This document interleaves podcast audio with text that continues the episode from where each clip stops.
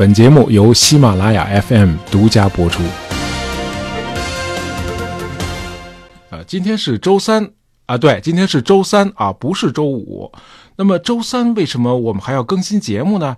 呃，今天这期节目呢与往期不太一样啊。我们今天既不聊中国的伟人啊，也不讲外国的故事，而且今天是我们杂货铺全体出动啊，除了我啊，大家都认识啊，还有萍姐，大家好，还有熊猫，嗨，我是熊猫。呃，今天呢，我们就和大家聊聊天儿啊，回答一下铺友们啊平时问的最多的问题啊，就算一期读评论的节目吧，或者说是答铺友问的节目。那么新一期节目呢，还将在本周五播出啊。这期是另加的。好，废话不多说，我们开始吧。嗯，那我代表铺友问你问题好不好？好。嗯，节目开播了这么久了，得有四年多了吧？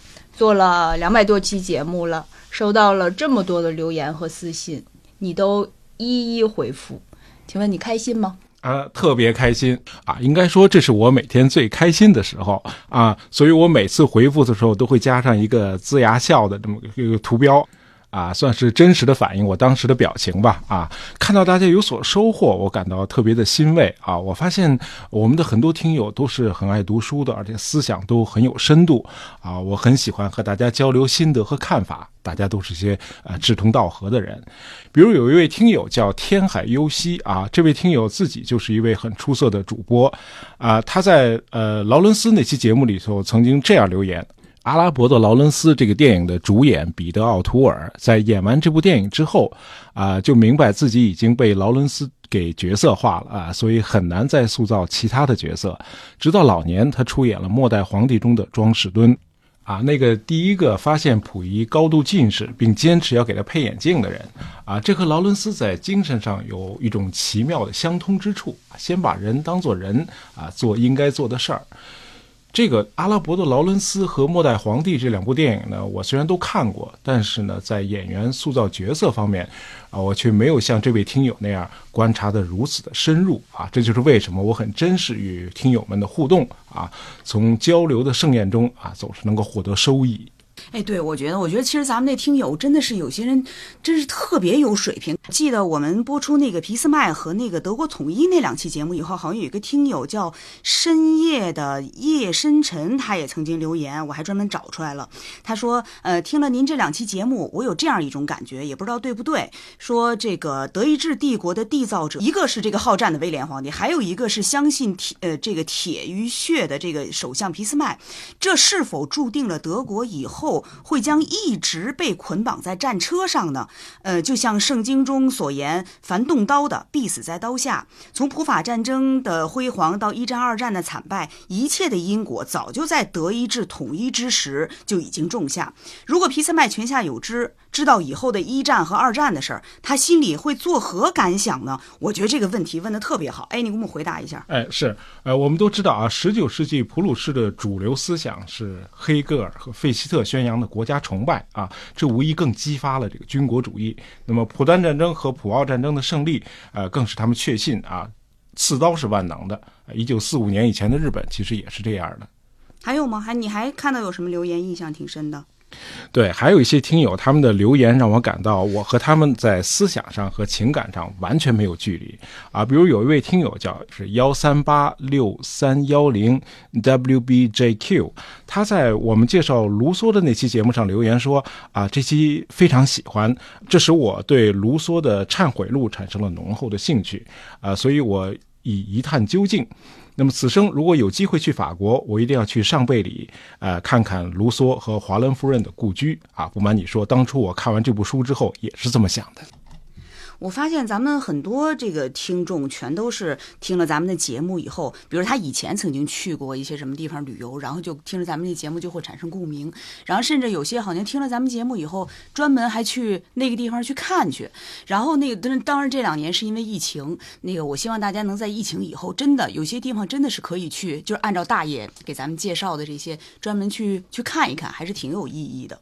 嗯，我们也会经常举办这个团建，我们也会去一些地方去转一转。转了之后呢，也会告诉大家这边哪里好玩。哎，可已经有网友问了啊，说你们团建的时候能不能把我们也带上呀？咱们什么时候有没有这计划呀？嗯，赶紧报名吧，先，我们看看人数，我们再考虑同带不带大家去。同意。然后大家也可以说一说都想去哪里，然后我们也好安排一下。也可以给我们推荐推荐啊，大家去过什么地方特别有意思，然后哎，我们就可以组织团建，借机去玩一下。好吃的好玩的什么的都可以给我们推荐一下。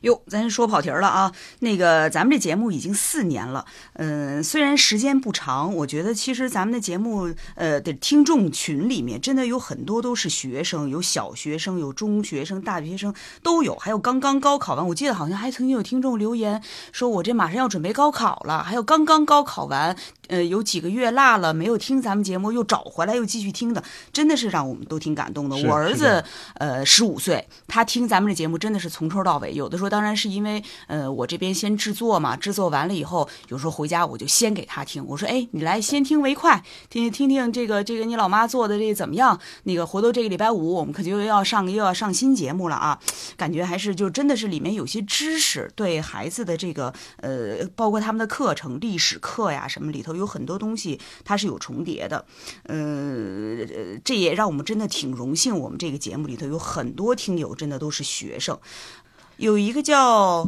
小丁要快乐。他也写的这个留言说，从高三开始，他是意外的发现我们这个节目，听到这大爷杂货铺，然后就喜欢上我们这个节目了。然后现在他已经上大二了，他还记得高三那段时候，呃，那个每次在复习的时候都复习到凌晨，然后晚上睡觉前呢，还得听听我们这大爷杂货铺，古今中外，瞬间他的压力也都能够抛到脑后了，觉得特别惬意。哎，结果现在呢，他还如愿考上了理想大学。我们也不敢说，就是是不是听了我们的节目就肯定能上大学啊？其实我们还有这药效呢，也挺挺不错的。不光是能上大学，我记得还有一个那个铺友说，他在考驾照之前先听了一下我们的节目，安定了一下情绪，然后驾照就考下来了。还有这么好的事儿呢，所以大家赶紧都去通知自己身边有考各种试的啊，都来听杂货铺。我觉得这事儿靠谱。嗯，考试之前想到，，对、嗯考试之前先听听节目，就能把情绪稳定下来，烧香拜佛都管用。还有一位小听友叫燃心滚烫啊，他留言说：“谢谢大爷，让高三的我保持对知识纯粹的热爱啊，不仅仅关注不不仅仅关注分数。嗯，有一次还有一个听友留言说说大爷，麻烦您能弄一下这个抗美援朝、保家卫国的这个主题的节目呢？呃，可不可以？然后我记得大爷你好像回复，对对。还回复了这个留言哈，回复了对。然后那个还有一个叫呃一轮明月下划线三 M，然后他这个听友呢也留言说特别感谢大爷，然后呢后来他说哦，他说上面这个留言是他的八岁的儿子给大爷留言的，而且这家长还不知道，是呃发上去了以后他才注意到 是一个。啊，八岁的孩子，他现点播跟大爷点播，想听听抗美援朝、保家卫国的。呃，咱们节目里有没有啊？我记得好像是，我记得是有的，有类似这样节目的。呃，有有这样的哎一期节目，对大家可以搜一搜去听一下去。嗯抗美援朝第二次战役啊，对，有好多都是家长带着孩子一块儿听这个节目。我记得有一个呃铺友留言说，每到我们家吃饭的时候，我们孩子都说：“快把大爷给我放出来 也挺逗的，嗯，真的是现在人很多。不管是开车的，还是在家一边吃饭的，还是呃睡觉前听的，有的是一睁眼就把这个手机打开，就是要听我们这个节目。甚至还有些呃网友是呃半夜，因为我们这节目是呃礼拜四的夜里，或者说是周五的凌晨零点这个时候是播出的，所以有些人就是专门守到那一刻，就是为了要抢那沙发。而且我记得好像曾经有很多节目都是大家都认为自己抢到了沙发，于是一串都说我是沙发，我是沙发。当然我们看到，哎呦，真的是挺感动的。呃，还有一些铺友对我们的节目真的是非常的熟悉啊，比如这个听友。蜂蜜小铺啊，他留言问，他说最近在找一期节目啊，说的是美国跟哪个国家对峙啊，开战蓄势待发，但是最后双方都没有打，那期是不是删掉了呢？啊，还没等我回答呢啊，我们的听友顺义下横杠 cx 就已经替我回复了，他说那期节目叫《山姆大叔裤裆里的刺猬》。呃，我觉得很多铺友就是都是带着孩子听啊，大人孩子都爱听啊。还有些人说节目陪他们，甚至走过了自己人生中比较艰难的一段日子。呃，还有铺友说是他刚开始听节目的时候还是一个小姑娘，现在已经当妈妈了。那我觉得有朝一日，这个这个我们要搞一个什么听友会或者网友会的时候，肯定很多人都会跟大爷说：“大爷，我是听着您的节目长大的。呃，低调低调低调。呃，现在就好多铺友问，那请问你为什么叫大爷呢？你很老吗？嗯，大爷和年轻人相比，我肯定是很老的啊。但是跟老人相比呢，我可能还只能算是算中年人吧。那么，其实，在办公室里头的新生力量越来越多了。那么，他们喜欢称呼我大爷。那么时间一长呢，我甚至都忘了自己叫什么名字了，就已经。就已经被大爷了啊。所以开了这个杂货铺之后呢，理所应当的就叫了呃大爷的杂货铺。呃，我再替铺友们再问一个问题啊，就是大爷，你到底会几门外语啊？哎，这这我来回答啊，我我来给你数数啊。你看啊，这个英语，呃，德语，这是大家都知道的。呃，大爷是德语专业的啊。完了，日语，据说大爷曾经考这个考职称的时候干什么？考日语还得了个满分，还是怎么着？没没没那么那多少？九十多？八八十多，八十多。哎呦，那也可以。这个呃，英语、德语、日语，呃，好像还有呃，西班牙语也会一些。然后呃，据据说是这个这个呃，他退休以后要开始主攻法语打住打住啊，好像反正反正特别多，数不清。我跟你说，一个手是掰不清楚的。呃，我平时倒是喜欢看一些呃原版的书啊。那么工作呢，每天也都是和外语打交道。做节目的时候，因为更想真切的还原书中的内容，啊、就习惯的会引用一些外语。呃，总觉得这样更有那种身临其境的感觉吧。尤其是考虑到现在的小孩呢，很多都在学外语，那么跟可能这样对孩子们学习也也是有利的嘛，培养一些兴趣。有时候觉得原文才能够体现出本意，但是后来发现很多的听友不喜欢外语啊，我也很矛盾。所以呢，我们内部也一直在讨论这个话题，就是以后要在节目里面还用不用外语。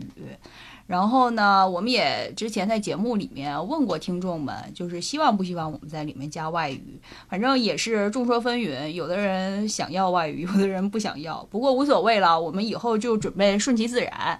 呃，用到的时候呢，我们自然就用了；呃，没有的呢，我们也不刻意的往里加。这样子的话呢，我们就也不至于这么纠结了。下一个问题呢，就是有很多铺友或者说，呃，我从节目的这个标题好像看不太出来内容说的是什么。其实每期我们这个节目的这个标题是我铺开会谈论的非常非常重要的一个议题，回答一下吧。有些网友说问为什么从标题不太容易看出这期节目的呃内容是什么？那么为什么要这样？其实呢，我们在起每期标题的时候呢，其实花了很多很多的心思。其实每期的标题都非常非常的有新意，哎大家可以好好的去想一想，我们为什么要起这样的标题？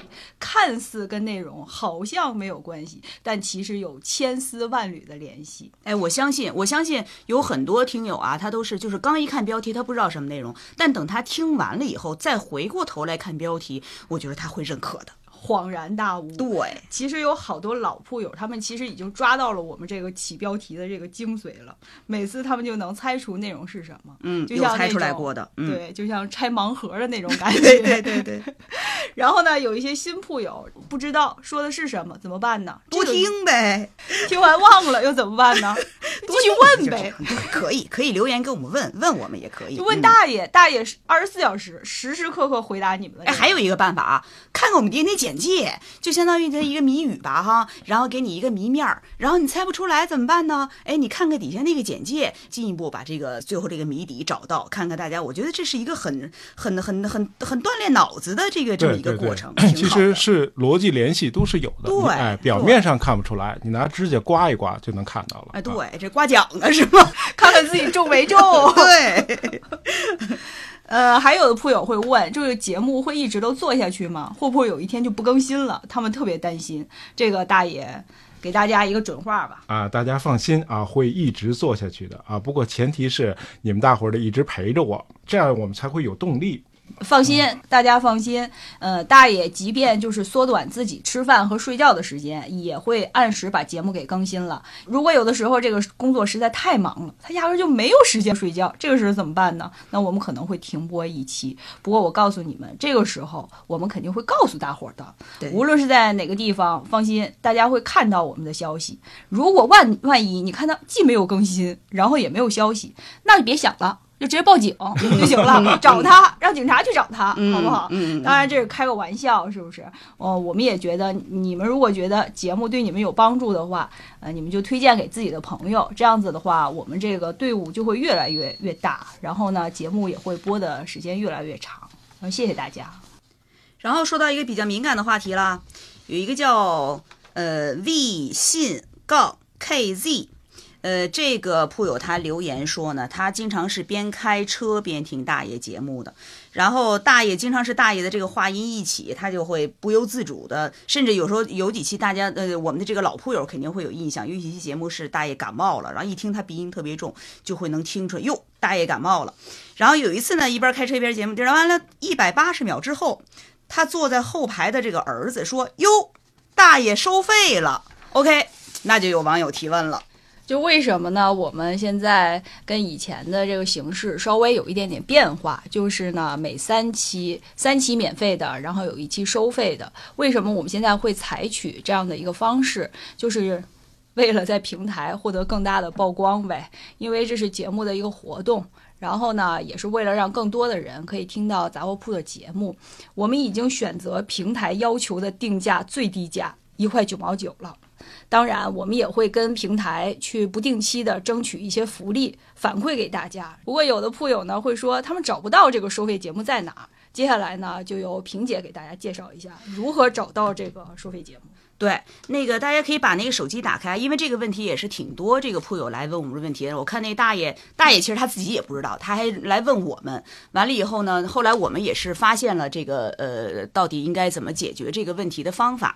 然后大家可以打开手机，然后进到自己的那个呃杂货叫杂货铺的这个页面里面，就是大家肯定都有关注我们哈。进到这大爷杂货铺的这个主页里面，然后下往下翻，往下翻，然后看到会有一个专辑，然后还有声音。声音这个地方，它上面有一个小的小数字，然后从底下大家就能看到，呃，那个中间就有少了一个第呃幺九七七。第一百九十七期，然后点击那个声音的更多里面，大家还会看到，比如说中间还会每隔三期少一期，每隔三期找少一期那个标号。这时候怎么办？就点那个，不要去点那个声音，而是看声音上面的这个小卡片，这上面写的专辑有我们大爱杂货铺的那个 logo 哈。点进这个专辑这个里面，然后大家就能看到所有的这个节目在里面。至于收费的节目，它会在这个这个节目的右下角写了一个一点九九个点，这就是收费节目。在这里面是所有节目都是全的。呃，在声音那个里面，它是收费节目是不在里面的。至于它这个喜马拉雅平台为什么是这么去操作的，这个我们也不太清楚。但是大家可以这样去找一下。还有什么？嗯，还有的就是铺友可能发现，我们现在在节目里面呢，会提醒大家到我们的店铺里面去看一看。其实呢，这个就是我们也是跟平台的一个合作，然后呢。反正我们本来就叫杂货铺嘛，是吧？开个店，这个 也是非常顺理成章的一个事儿。我们也不能白叫这个杂货铺。当然，里面卖的一些东西，我们敢保证的是，我们都是自己吃的、自己用过、觉得好的，并且呢，萍姐已经跟其他的这个。购物平台都比较了一下，发现它的价格确实比其他的便宜，我们才安心的把它推荐给大家。之前大家可能也有不少铺友都买过那个里面的黑巧克力啦，还有黑咖啡啦，还有其他的一些吃的东西。我们希望呢，就是给大家，呃。提供好的吃的，好的节目，大家一边吃着好吃的，一边听着节目，这样不是更香一点吗？是吧？嗯嗯。现在我们呃新上架的有轩妈的蛋黄酥组合，一共八块，有紫薯口味的，有绿豆冰沙口味的，有榴莲和桂花四个口味的。价格嘛，这个得问萍姐，她比较擅长从网上去查去，嗯她觉得比其他的那些什么某宝啊、某多啊啥的 都都便宜。呃，你们可以买点儿去尝一尝，看看哪个口味好吃，回头告诉一下大爷，因为他不知道。嗯，因为杂货铺买的啊，每次 他也轮不上他吃，他也抢我我一。份儿都没吃过啊。您放心吧啊，这个这个熊猫和萍姐都已经替大家尝过了啊。这个问题，至于哪个你想想让大爷帮大家推荐一下哪个口味儿，可能就找错人了。呃，那个，但是在节目里面呢，大爷会帮大家推荐说我们听友们会问大爷怎么还不起义？大爷他也不太爱吃这些东西，反正反正放心，这萍姐和熊猫都替你们尝过了，都挺好吃的，大家可以买来尝一尝。这价格绝对是良心价，真的是非常非常便宜。好，那今天的节目是不是就到这儿了啊？那么还有什么我们忘记的、没有回答的啊？没事儿，大家可以继续留言啊，我们攒一攒，可以统一回答啊。别忘了啊，这期是特别节目。呃，星期五，也就是后天还会有新节目上新，大家不要缺席。哎，这期节目可是非常好听啊！婷姐已经制作完了，绝对绝对的非常好，特别适合在半夜收听。好，大家再见。拜拜。喜欢大爷杂货铺的朋友，不要忘了订阅我们的专辑。当然，希望大家能够在朋友圈里推荐一下我们的节目。感谢大家收听，咱们下期再见。